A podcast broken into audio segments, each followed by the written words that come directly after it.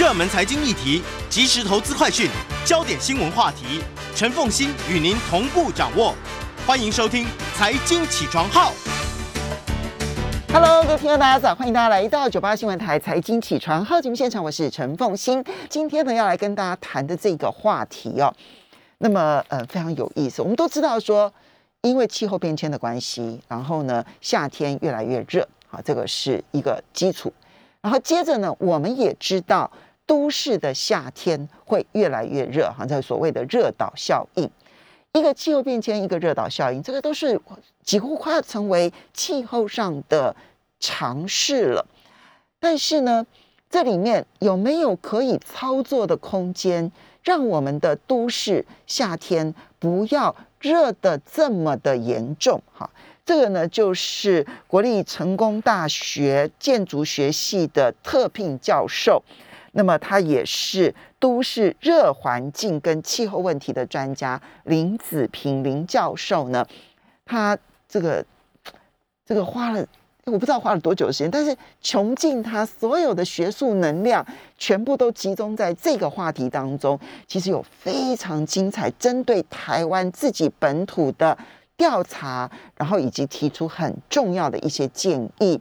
那我们今天非常感谢林子平林教授，他呢也写成了这一本书，商周出版的，就《都市的夏天为什么越来越热》。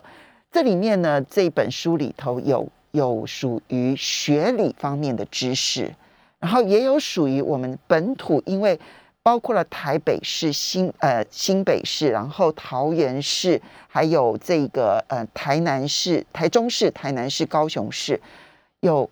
他们非常这个一个团队的一个调查的实际上面的成果，以及这里面改善的分析，我们今天就非常谢谢林子平林教授。各位听众，大家好，我是林子平。好，其实这一个热岛效应啊，嗯，知道这个现象已经有两百多年的历史了。哎，是啊，它并不算是一个很新的概念，但是呢，我们都讲热岛效应，热岛效应好像有了热岛效应，都市就是非要变得很热不可。可是事实上，不是这样的，要知道它到底怎么热法，才知道怎么改善法。哎，是。那其实刚刚所提到的哈，我们在一八一八年的时候，在伦敦其实就开始有都市热岛的现象。那发现的还要比气候变迁还要再早，所以这个是我们现在城市要面临的问题。怎么样去证明有热岛效应？我们通常哦，呃，第一个就是说，譬如说像气象局，它都会有一些，比如说都市还有郊区的这个温度。那从这个温差就可以知道说这个都市热岛的强度是多少。但有时候气象局的它的测站哦，那它维护的很好，但是它的站体可能不是很多。那有些是在公园里面没有办法呈现呃都市街区的状况哦，所以我们使用的方式是有自己的感测器在一些街区，好像在南港啊，在大巨蛋啊，到处大概都有我们的测点，利用这样的方式去量测哦。所以只靠气象局的量测是不够的。哎，是是是，没错。那我们自己要设的这些感测的感测站，它必须要具备哪一些条件呢？哦，第一个哦，就是说，因为它是架设在像那个灯杆上哦，所以它第一个它要能够去固定，然后不会去被干扰哈。那第二个，它的通风要良好，然后要防止太阳的直射，所以要有一个很小的一个遮罩这样子。嗯，所以这些条子条件之下，你们就去真的去检测了，就是六大都市它的热的状况，对不对？哎，对，没错，它会每半个小时我们就会记录一笔那个空气温度还有相对湿度。那利用这样子这个呃数字哦，我们就可以知道。譬如说，如果在台北，那中正区到底跟南港区温差是多少？那我们就可以去定义热岛强度。我我们能不能够说一个结论，就是台湾现在几个都市的热岛效应有多严重？哦，简单来讲哦，那目前如果在台北市的话，哈，那热岛的强度哦，所谓强度就是最高温还有跟最低郊区最低温的这个温差。大概会有到三点五度 C 左右哦，在去年大概七月份的时候就会有这么高。那其他的城市大概也都会有大概两点五度 C 左右，那这个会比以前来的严重。好，所以这个就是热岛效应最明显的现象了，对不对？好，是。那嗯，其实你们在检测的时候，在感测的时候，不是只看这个呃温度，你们还感测了相对湿度等等，为什么？对，因为哦，呃，相对湿度整天也会有变化，比如说靠近河啦，或者是下雨天的时候，那我们人体的感受其实是温度跟湿度的综合，所以我们同时也会做相对湿度的量测。所以这跟人体的感受有关，所以你们要把人体感受的所有的气候因子全部都测出来。哎，对，那我们人哈，主要除了温湿度，还有像如果有一阵风吹来，你会觉得比较凉，所以风速。那再也是太阳的辐射热哈，你走到呃树荫底下会比较凉，就是因为太阳的日射比较少，所以这四项因素都会。呃，影响我们舒适的感受。所以你们会同时检测这四个因素。呃，这另外呃风速跟日射，我们就会从呃气象局的这个资讯哈去截取，或者是在经过一些简单的一些呃模式的计算。嗯，刚刚你提到说，这个如果说我们以大的范围来看的话呢，台北是最热的地方，跟最相对凉爽的这个郊区，同时段温差可以达到三点五度 C。这有没有考量到它的这个地形高度？哎，对，这个这个非常重要哦。通常我们在讨论这个呃市区跟郊区的温差的时候，郊区我不能找一个海拔特别高的地方哈，所以我们都尽量找同样海拔。那如果以台北的盆地，它像一个碗一样哈，那碗的正中央就是像新北的三桥、三重跟板桥，嗯，那台北像呃大同啊、中正啦、万华。那这些大概都是在盆地，所以它受到地形的影响会非常大。所以最典型的高温大概都是出现在这些区域。嗯那比较低温大概会在，譬如说在南港的部分，像去年哦，我们发现呃市区三十八度，其实在南港才只有大概三十五点五度哦，所以就差了大概三点多度。南港并没有地势比较高哦，其实是同样的一个一个海平面的这个高度哦。哎，是是是。所以这个温差就最最清楚了。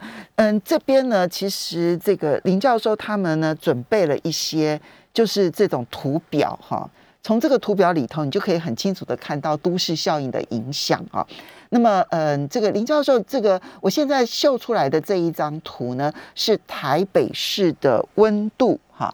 那这个时间点应该是，也就是今年七月一号啊。呃，对对，这么新啊！就昨天，呃，前两天，呃，上个礼拜四，对我们，我们特别为这个节目哈来制作哈。那七月一号的时候，它其实是呃夏天第一波哦。那这个好好多气象专家哦，彭启明博士都提到说，哇，七月一号开始进入我们真正的这个夏天哈。对，那可以看到它夏天，这是下午一点半的时候哈。那一点钟的时候哈，那我们会有三个高温区，第一个哈是在。刚刚说到的盆地中心区，哦哦，板桥、永和、三重，哦，那台北的大同、中正、万华，那这是第一个哦。那以往我们观测哦，大概都是在这里，但是今年比较特别哦，白天的时候开始在信义商圈开始有一些高温化的这个状况。OK。那第三个这是今年特有的现象。对，呃，过去哈大概都是在比较午后的时候才会慢慢呃偏移到那个信义商圈这里哈。那这个原因是因为呃蓄热一定会从盆地开始哈。那信义商圈那边应该有比较活络的，譬如说哦商业的活动，譬如说交通，那再来就是空调。那过去大概都是会在下午三四点的时候再慢慢。往右偏，这个都市热岛会移动的哈，它这个高温哈，它会慢慢往，譬如说比较山区或比较内陆的部分移动哦。那今年特别会发现说，呃，它的温度就慢慢会移到新义商圈的那个部分啊。那另外一个有注意到的就是哈，在士林夜市的那个商圈附近哦，那那个地方哈也是台北大概三大热区哈，每次大概都会出现的这个部分哦。那今年。大概在午后，大概在一点的时候，其实这个现象就非常的明显了。哎，其实，嗯，当然我们可以看到，就是最原始的一些商圈，其实也是，嗯，台北整个大台北城发展的最原始的地方，万华啦、中正啦、大同啦，乃至于后来这个三重板桥这个地方，因为它刚好也是在盆谷底啊，等于就是一个盆地的底部，所以它是。最热的地方是是，但是这个现在开始往呃，现现在开始多了信义商圈，多了士林夜市商圈，这个长期来看的话，对台北而言，它要散热会变得更加困难了吧？哎，没错。那因为哦，你你像个碗一样哦，那如果这个碗里面有一些风吹进来哈，那它还是可以慢慢释放。可是当这个碗底越来越大、越来越深的时候哦，那我们这譬如说这三区以后会不会集结在一起啊？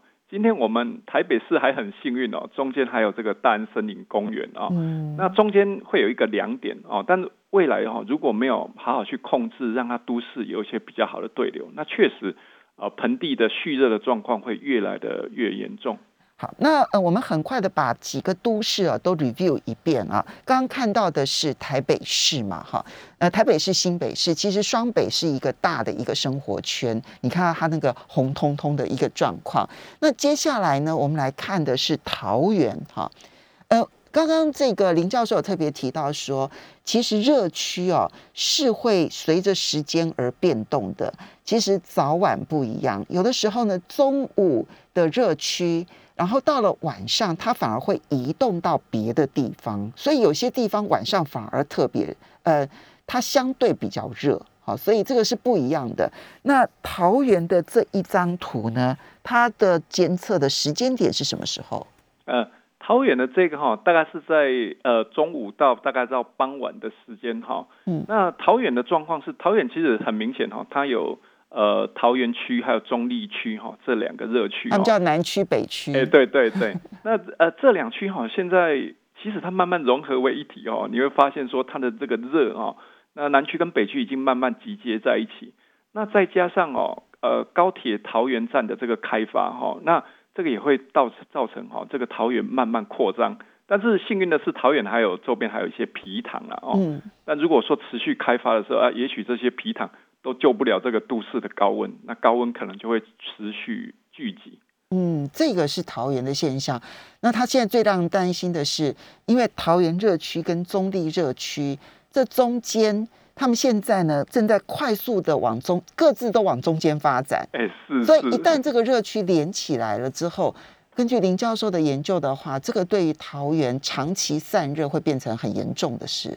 哎，对，没错，就是最怕就是说都市它集结起来扩大，像东京都哈，它大概会到一百二十公里哦，从从这个海岸到这个内陆的部分哈，高温影响是非常大的。其实从桃园也可以看出来，这个海风散热的效应其实真的很影响很大。哎，它的沿海的大园啊，还有观音这一带，就相对凉爽好多。哎，是，所以海海洋其实是哦。我们调节的非常重要，所以台湾的都市哈越靠海，那呃调试的这个状况越来越好。那越个越靠内陆哈，像最近巴德也是温度一个非常高的地方，嗯，要靠近河谷的。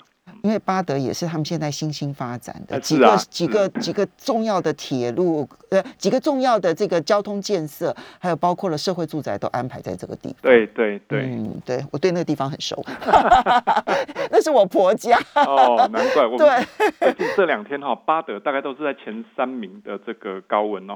嗯，所以那个就是一个，就是一方面你看到它的发展，但是呢，在那发展的过程当中没有。没有注意到散热这件事情，不是说不能发展哦。等一下林教授会告诉大家，可以又发展又散热的方法，对不对？哈，对对。好，来，接下来这个台中哦，其实我们看刚刚看了台北最红通通嘛，哈。那桃园呢，相形之下稍微的好一点点，当然它的时间点不同，但是呢，台中的情况应该是你调查的几个都市当中最好的了吧？哎，对。其实刚刚呃，风险主持人在一开头时候就有提到说，其实今天呃，台中的温度其实就没有那么的高哈。对。那确实，台中会台中市区会低温大概两个原因，第一个是台中盆地的市中心大概是在大理雾峰这个地方哈。嗯。那虽然它是比较郊区，但是它是在盆地的中央，所以它温度比较高。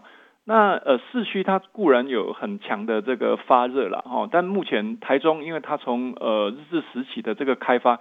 有很多的这个绿廊带啊，有很多公园啊，哈，那这些其实都是让呃都市可以降温蛮优势的哈，所以我想这是住在台中人的幸福了哈，就是说他那边的这个温度也不会太高，然后在市区的时候哈，那相对来讲呃温度算是呃没有那这么高的。大家可以看到这边监测的时间点是去年七月十三号的下午两点。其实通常来讲，下午一点到三点都是最热的时候。哎，是是。可是你看到它的那个温度、颜色相形之下，就比刚刚的这一个台北，甚至于比桃园好很多。这是跟它的绿地覆盖率有关。对，哦，就像大家比较熟知的，像台中的歌剧院呐，哦，那那个地方七期其实发展是非常密集的哈。但当天的温度大概差不多三十三哈，三十四左右哦。但是比较热的像大理哈，那那边就会有三十五点九哈。那所幸那个地方大概呃居住的密度没有像市区那么高哦，所以大部分台中人哦，大概还享有一个比较低温的环境。其实它最热闹的都会区是在稍微偏北。地区七期啊，或者是说比较原本就热闹的地方，台中公园呐，台中火车站。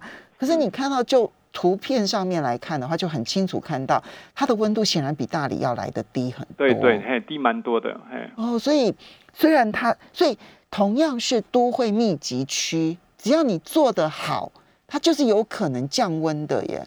对对，就是说哈。呃，通常都市最容易热的时候，就是在传统的火车站附近。那如果你又在那个市中心，那就会更热啊。那如果有些地方得天独厚，它刚好有比较好的这个绿地的这个条件，它就有降温的机会。好，那嗯，最后我们很快的看一下高雄哈，高雄就热热爆了这样子。是是，这个热爆其实有地形的影响。对，它其实有地形哦，就是说。你看寿山那个地方是有一些低温的状况啊，但是它传统的市区哈，它其实那个风可能被挡住了哈，所以海风因为被寿山挡寿山挡住了进不来。哎，对对，它往北往南都好，但是在这个市区的部分哈，它的温度就会比较高哦，那甚至已经到比较内陆哦，像接近凤山的部分哈，它的温度也是比较高。那就像刚刚说的哈，沿海会有比较好的这个调节，那越往内陆啊，哦，像凤山哈、小港这边哈，大概都是温度会再稍高一些。我们稍微休息一下，所以有地形的影响，有很多。大家回到九八新闻台财经起床号节目现场，我是陈凤欣，在我们线上的是国立成功大学建筑学系特聘教授，也是都市热环境及气候问题专家林子平林教授，也非常欢迎 YouTube 的朋友们一起来收看直播。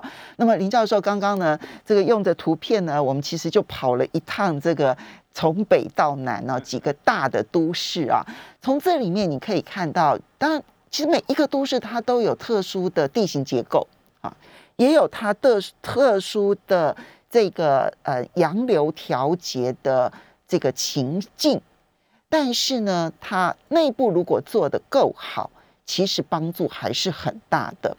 所以我们这边就来提，嗯，这这个是当然是是其中的一个因素。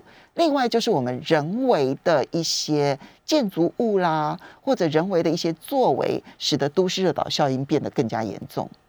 对，那除了呃地形的这个影响之外，哈，那其实都市热岛大部分其实都是人为造成的哈。那每一栋建筑物啊，那你在里面要吹空调啊，那这些都是人工的发散热，那都会影响都市的高温。嗯。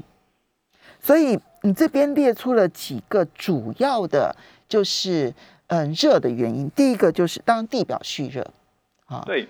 然后第二个是空调排热，然后第三个是大楼阻风，这个其实最重要的一环哦。等一下我们会好好的来讲。然后第四个是缺乏遮阴。那么嗯，很多人会觉得说，那这四个因素都没有办法解决啊，所以就不用去解决它了。可不可以解决？其实哈，这四个问题都是人为造成的，而且百分之一百有呃方法来解决哈。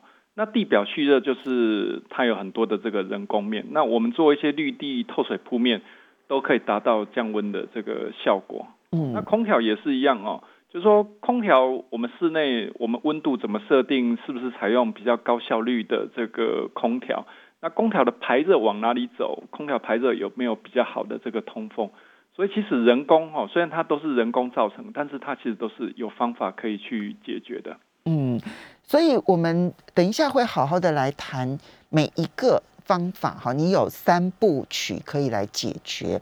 可是这个热岛效应啊，你其实做了一个计算哈，就是高温区的这个用户跟郊区低温区的用户，每一年因为空调。它的费用会增加大概六千四百元。呃，对的哈。那呃，这个的方式是哈，那我们假设哈，那在高温区有一栋大概差不多四十平的小住宅哈，然后另外一栋是在郊区哈。那呃，因为温度会变化哦，温度越高的时候，你空调哦，你要让它降温，你用的电量电费就会比较高。那利用这样的基础做一些模拟哈，所以这是模拟的计算哦，那就会发现说，那一年哈，那在高温区其实会有六千四百元的那。高于这个低温区的这个用电量，嗯，所以这是在我设计我室内空调不变的情况之下，然后频数相当，对不对？对对对，就是完全是同样的状况，让两户去 PK。那因为高温区哈，它要它外气的温度已经开始提高了，它要花更多的电量电费哈，去让它降温了。嗯，所以。嗯，您这个其实您这个计算是在台南市嘛，对不对？对对，好，这是在这是以台南市的一个计算基准。那当然哦，那这两个大概是呃最高温大概会有两两度左右的温差，所以我们把同样的情境拿来台北或者是拿来呃桃园来计算，其实大致上也会有这样子的这个结果。台北市会不会更严重？因为呃有可能对，因为 那个它现在的这一个呃高温区跟低温区的温差已经到三点五度 C 了。呃，是是，台南大概是两点五度 C 左右啊，所以如果台北有三点五度 C 的话，也就是你住在一个比较闹区而且高温的地方哦，那一年会搞不好六七千块哦。嗯，这个差异。好，那我们就来进入说，因为刚刚其实大致的学理知道了之后，我们就来进入说，到底应该做哪些事情？我觉得这一些都是最重要的哈，还有包括我们个人其实可以。嗯，从我们自己荷包的角度来讲，也都可以有一些降温的做法嘛，哈。是是。那嗯，首先你这边啊，其实用了用了大概三步骤哈，然后呢，这这三句话都很简单听得懂，叫做增绿多留蓝，所以绿也要，蓝也要，蓝是指潮湿吧？对，蓝哦。第一个是我们看得到的水啊，譬如说有河川啊、湖泊啦，那有些水池等等。那还有一个蓝是我们看不见，下雨的时候水其实会在土壤或者是在透水铺面里面，就像台北跟新北都会在推像海绵城市啊。那所以多浏览意指不只是这个呃有水的这个面哈，那还包含绿地啦、土壤里面是不是有水分哈？那这个也是一个浏览的这个功效。好，第二个叫做让路给风走。等一下，这个部分其实我们会好好的来解释。其实同样的容积率啊，同样的容积率，就你可以同容呃，就建筑到那个平数是一样的，但是建筑物跟建筑物的间隔只要拉开了，其实那个那个效果就很大了。对对对，好。对不对？对不起，丁教授。嗯，那这这个就像哦，我们在吹这个电风扇一样哦，那每个人都挤在电风扇前面，那风都流不出来哈。那我们不要正面面对风，我们是侧面面对风哦。那就像刚刚凤欣所提的哈，那我们保留那个动距，那风就可以在两栋建筑物之间流流流过去。那这个就是哈通风，让路给风走，是一个。风权的概念啊，就是我有受风权的一个都市里面受风权的一个概念的推广。这个哈，真的是我近期来听到的一个很重要，但是呢，其实全新的概念。我们大概其实，在建筑物当中呢，都会有日照权。对，就日照权这件事情呢，是我们在建筑物的当中呢已经被纳入的概念，但是受风权到现在还没有听过呢。哎，对，没错，所以。呃，其实这个不难做到啊。那我们如果在建筑物跟建筑物把它拉开，把它拉远一点，那公园的凉风哦，它就可以进来。那或者是如果面对河岸的部分哦，那现在其实很多县市政府都慢慢把这个受风权的概念哦，那新北市也做得非常早哦。嗯。那目前譬如说呃台北啦、台中哦，也都陆陆续续的把这种风权的概念。带到比较特定的一些呃建筑的土地里面去做规范。嗯，那另外呢，当然就是这个遮印工人行，你特别注意的是，大概是从地面往上一点五公尺那个时候的，嗯，所有的温度舒适性。哎，对，就像我们走在路上的话，你你走过树荫，你就会觉得很凉爽。那或者是你走过那个骑楼，那骑楼也是像东南亚、台湾哈都会常有的这种呃建筑的形式，它提供了一个退缩，可以让人行走哦，而且有一些阴影。那刚刚有说到我们人的舒适温度、湿度，那重要一个是太阳的辐射哈。嗯。那遮阴就是它可以直接让你马上感觉得到哦，有时候降温可能都不是那么快，但是你一走到一个有遮阴的地方，你就马上凉了下来。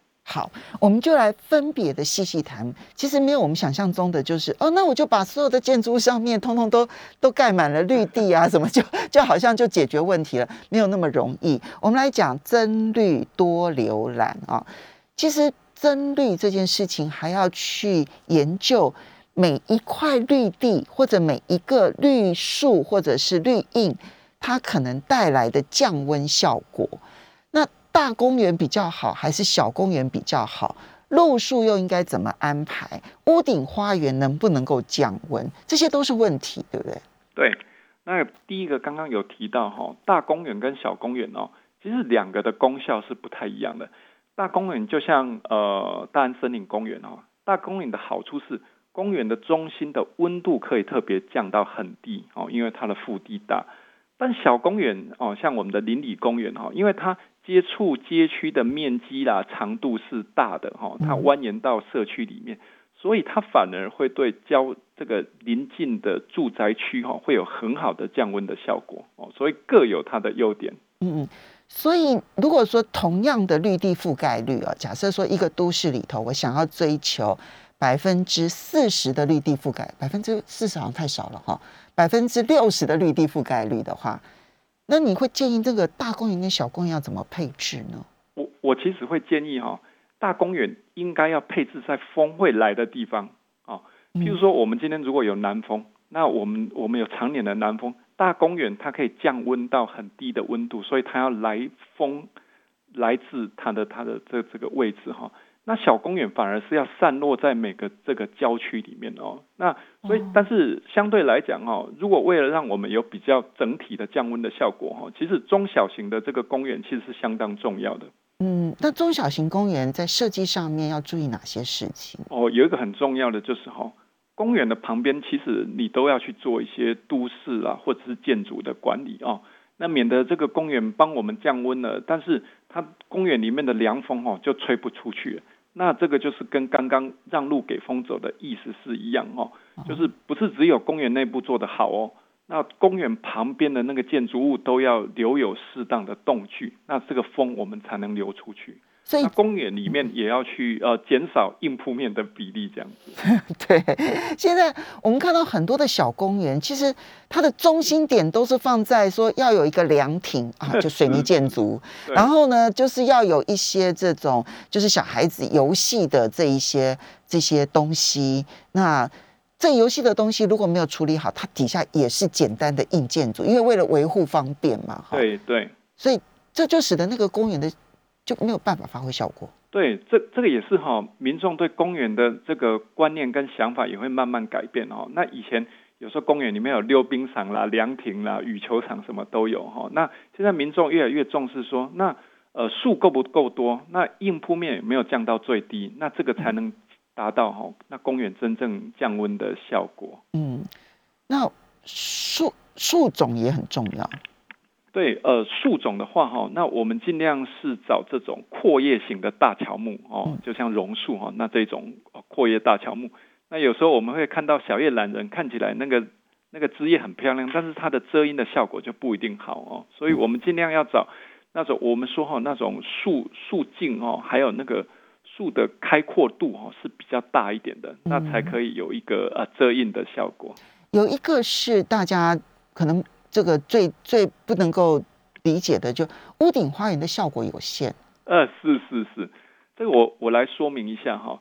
那屋顶花园哈，它其实是在建筑物比较高的地方哈，而且因为它的土壤怕承重太重哈，会这个顶楼支撑不了，所以覆土的深度哈，大概都不会太深了哈。那覆土不会太深有两个问题哦，第一个树不会长得很很茂密很大哈，那第二就是说。它含氧水分的能力也会比较差哦。那它要在很高温的时候，其实风一吹哈就走了。其实对呃，我们居住在譬如说一点五米的这种人居层的这个高度影响不会很大，但是它有一个很特别的好处，就是哦，它它在屋顶上它会有类似像一个隔热层一样哦，所以它其实最有帮忙的哈，倒不是降温哦，是室内的节约能源，它可以让顶楼的空调的量哈可以。少吹一点这样，所以它对顶楼的这个节省空调有帮助，但是就都市的整体降温效果是有限的。对对。那休息一下，等一下回来来谈浏览。欢迎大家回到九八新闻台财经起床号节目现场，我是陈凤欣。那么在我们线上的是成功大学建筑学系特聘教授林子平林教授。那么都市热环境呢，他真的是花了非常多的努力啊，然后去把台湾的这个都市，包括风的风向，然后包括了温度、湿度，还有相对湿度等等这些很细的这些数字都厘清，而且它的高温区跟低温区。中午的高温区是一个什么样的情况？然后低温区，嗯，到了晚上的时候，可能因为海风调节的关系，高温区又会如何的移动哦？这一些呢，他都做了很细腻的这个调查。那么，嗯，所以我们在规划的时候，其实这些当然都是很重要的大的都市规划的一些资料。可是刚刚提到增绿这件事情的时候，增绿讲完了之后，我们讲说流蓝，这个蓝其实指的是水。不管是河，或者是小的小的湖，哈，或者像桃园有皮塘，那个是非常重要的这个调节温度的这一些呃东西。其实绿地当中土壤厚度也很重要，因为那个土壤就会蓄水，而这个蓄水也可以降温。对。它可以透过蒸发的效果哦，让让环境降温。所以土壤越厚，尤其是在地面的绿化，其实它是比屋顶的绿化还要更好的。这就是为嗯，这就又跟第三个遮印工人型，这个遮印如果用大的路数的话，效果就更好。对对，所以其实它是环环相扣哈。譬如说我今天在地面种一棵树。树有很厚的这个土壤，所以有蒸发的效果。嗯，然后树哦又可以创造一些这个遮阴哈。那茂密的树叶，你走在这个底下的话，你走起来就比较舒服。嗯，所以仁爱路如果不是旁边的建筑物盖的太密集的话，应该是很舒适的。呃，是。好，这个是真绿在浏览，但接下来我们再来讲这个送风权哈，这个让路给风走这个概念。对，那这个哈，我们我们呃人的舒适哈，风是一个很重要的这个部分哈，因为风一来的时候，你你表面上会有一些汗意哦，那所以它就会让你的皮肤感觉比较干燥，那我们的热平衡也会因为呃降温哈，那你可体感温度可能就会降到大概两度 C 左右，所以通风其实在都市里面是非常重要的。光有风就可以让自己人体热平衡降温。哎，对对对。可是光这个风只要够通畅，对都市的降温也影响很大。哎，没错。那因为哦，我们在都市的市中心，它会有，比如说商业区啦，有活动，它会慢慢发热。那建筑物的混凝土也会蓄热哈。那唯一能把这个热带走的，其实最重要就是风，因为晚上的时候其实也没有太阳，就那主要就是风哦。嗯。那所以怎么在都市里面哈留出一些有系统的，我们说都市的风道或者是风廊，那就会变得非常的重要了。嗯，在您的调查当中，台北市因为发展的也很早。而且没有这样的概念。其实它的市中心不只是温度高而已，它的市中心其实那个风速也近乎零哎。呃，是以前哈，我们还有在华中桥上哈，那刚好它连接在万华区的的南边哈。嗯。那华中桥上的风哦，大概有两米到三米每秒的这个风速了哈。嗯。但当我们到呃万华的街区里面哈，它的风速就会慢慢的降低。哦，那我想在中正啊、大同、万华这种比较呃典型的这种密集的市区哈，三重永和大概都是这样子哈，就是你一到市区里面哇，你周边的风很大，其实到市区那风可能就会吹不进去了。嗯，所以呃，刚刚我们就拿台北市为例啊，这张图里头，因为您刚刚提到那个华中桥，因为这边其实就是是基隆河吧，还是基隆河对不对？新店溪，新店溪，新店溪，对对。因为有一条很大的新店溪，而这条新店溪，它它本身也是低温风的来源。对对，所以它本来如果这个风能够往外扩散的话，对于这个区域的降温有很大的帮助。没没错，风信刚刚提到一个重点哦，就是说盆地其实它先天上就比较劣势哈、温度就比较高，但不要忘了说，我们的盆地中心其实是有很好的河道啦，还有河滨公园，所以怎么让呃河滨河道的这些风哦可以进入到市区？那这个其实就是都市规划上的一个难题，但是也是啊、呃必须要去解决的问题。嗯，好，所以在规划的时候，其实就应该要先考量风往哪里吹，是不是？哎，是，所以其实哈都要去从一些风道啦、风流，然后如果你知道风到哪里吹的时候，你就要想办法打开。嗯那旧的建筑物你当然不能把它打出，但是我们会有都市的更新啊，那我们会有新的建筑物去做一些容积或者是建筑物量体的一个控管，所以它还是有机会可以做得到的。所以几个低温带，哈，比如说大的公园旁边，或者是中小尺寸的公园旁边，或者像这种河流旁边，它它就是必须要等于是要用法规的方式去限制，然后让它这个风浪能够真正的出现。对对，没错哈、哦。那法规其实是在都市规划或者是都市计划很重要的一个部分哈、像新北市面对那个呃新店系的这个部分，还有大安系的部分哈、在江翠北侧，它要要求说你的基地的面宽哈、大概要有百分之三十是要留着让风走过去哦哦，那这个就是一种呃法令介入。那因为有这个法令，那建商就会开始调整它的量体啊，哦，否则所有观景第一排一定都是盖好盖满哦，这样就非常可惜了。这就是真的大大问题。比如说，你看大安森林公园旁边，全部都是盖好盖满，所以它那个没有风浪的概念的时候，它就没有办法让风往外这样扩散出去。对对可是百分之三十，就是低温带的第一线，然后呢，它必须要留百分之三十，够不够呢？林教授，根据你的研究，这个哈、其实这个是慢慢跟呃市民、跟建商、跟土地拥有者哈、那慢慢去做沟通哦，因为呃对呃规划设计来讲哦，那面宽最大，当然它拥有最好的的这个景观的品质啦哈、嗯。但呃三十我们呃不不嫌少，但是我们也希望更多了哈、嗯。那呃透过这样子的这个规范哈、那我们会越来呃管制会越来越严格。那嗯目前大概只是针对河岸的部分哦，那未来很多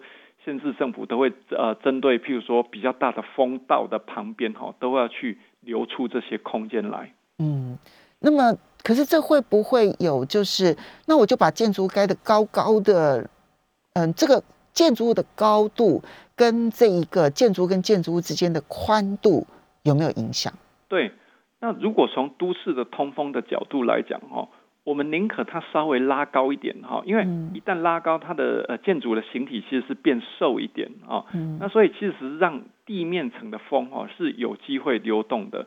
那固然它在上层可能会造成一些风阻哦，可是因为我们主要人都是在譬如说地面呃行走，所以如果说对地面的微风哈、我们是希望说空出最大的基地的地面的面积哈、那让它高度适度的去提升，那总容积是不变的状况之下哈、那这个就是我们说的都市里面哦、量体还有形态的调整，它其实有办法达到通风的效果。对，总容积不变的话，地主比较不会抗议。呃是是 是，就你可以盖同样的平数啊，只是你把建筑物不要盖的那么的宽，对，你盖的稍微瘦高一点，它的建筑成本会增加啦。所以现在建筑成本一定会增加。那如果像台北像信义计划区哈，其实它现在建筑物慢慢拉高，但是它提供那个地表比较比较宽敞的行走的空间。那从都市的开发还有通风这个这个方向其实是正确的。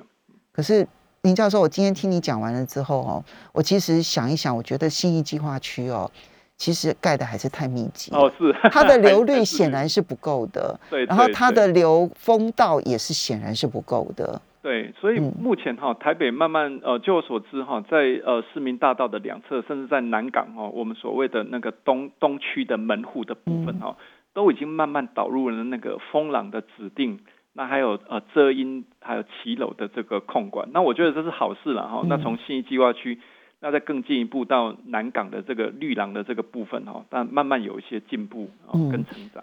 好，最后其实就是呢，遮印工人行，这个大概可以最快，而且是用公权力就可以做到的。是，那最主最主要就是七楼。其实像新加坡的法令是非常严格的哦，它要求所有的那个地铁站哈，四百公尺之内全部都要有七楼，而且哈。不能被中断啊！那这个这个概念，我觉得是相当好，尤其是天气很热的。不能被中断，OK。对对，那你就，但是我我动跟动之间，就是那中间还是必须要把它接起来。哦，这个呃，因为新加坡哈，它它可以控管整个，譬如说道路，因为这是公有土地嘛哈，它就会用一个人工的遮挡，好像我们刚刚看到手卡这个哈，它会有一个底下那个遮挡哈，它硬把它串联起来。所以你两栋之间哈，你如果没串联起来哈，那政府会在人行道上哈，先暂时帮你连接起来。哦，那所以他们在公部门跟私部门的土地哈，都同时要做这些事情。啊，那骑楼其实是一个私人的土地啦。哦，那新加坡它在把哦公有的土地，就像我们在公车亭哈，它都有一些这个连接。哦，那利用骑楼跟这种遮挡的方式哈。去做一个哦全面哦四百公尺内的一个整合，嗯，让它全部都有遮阴。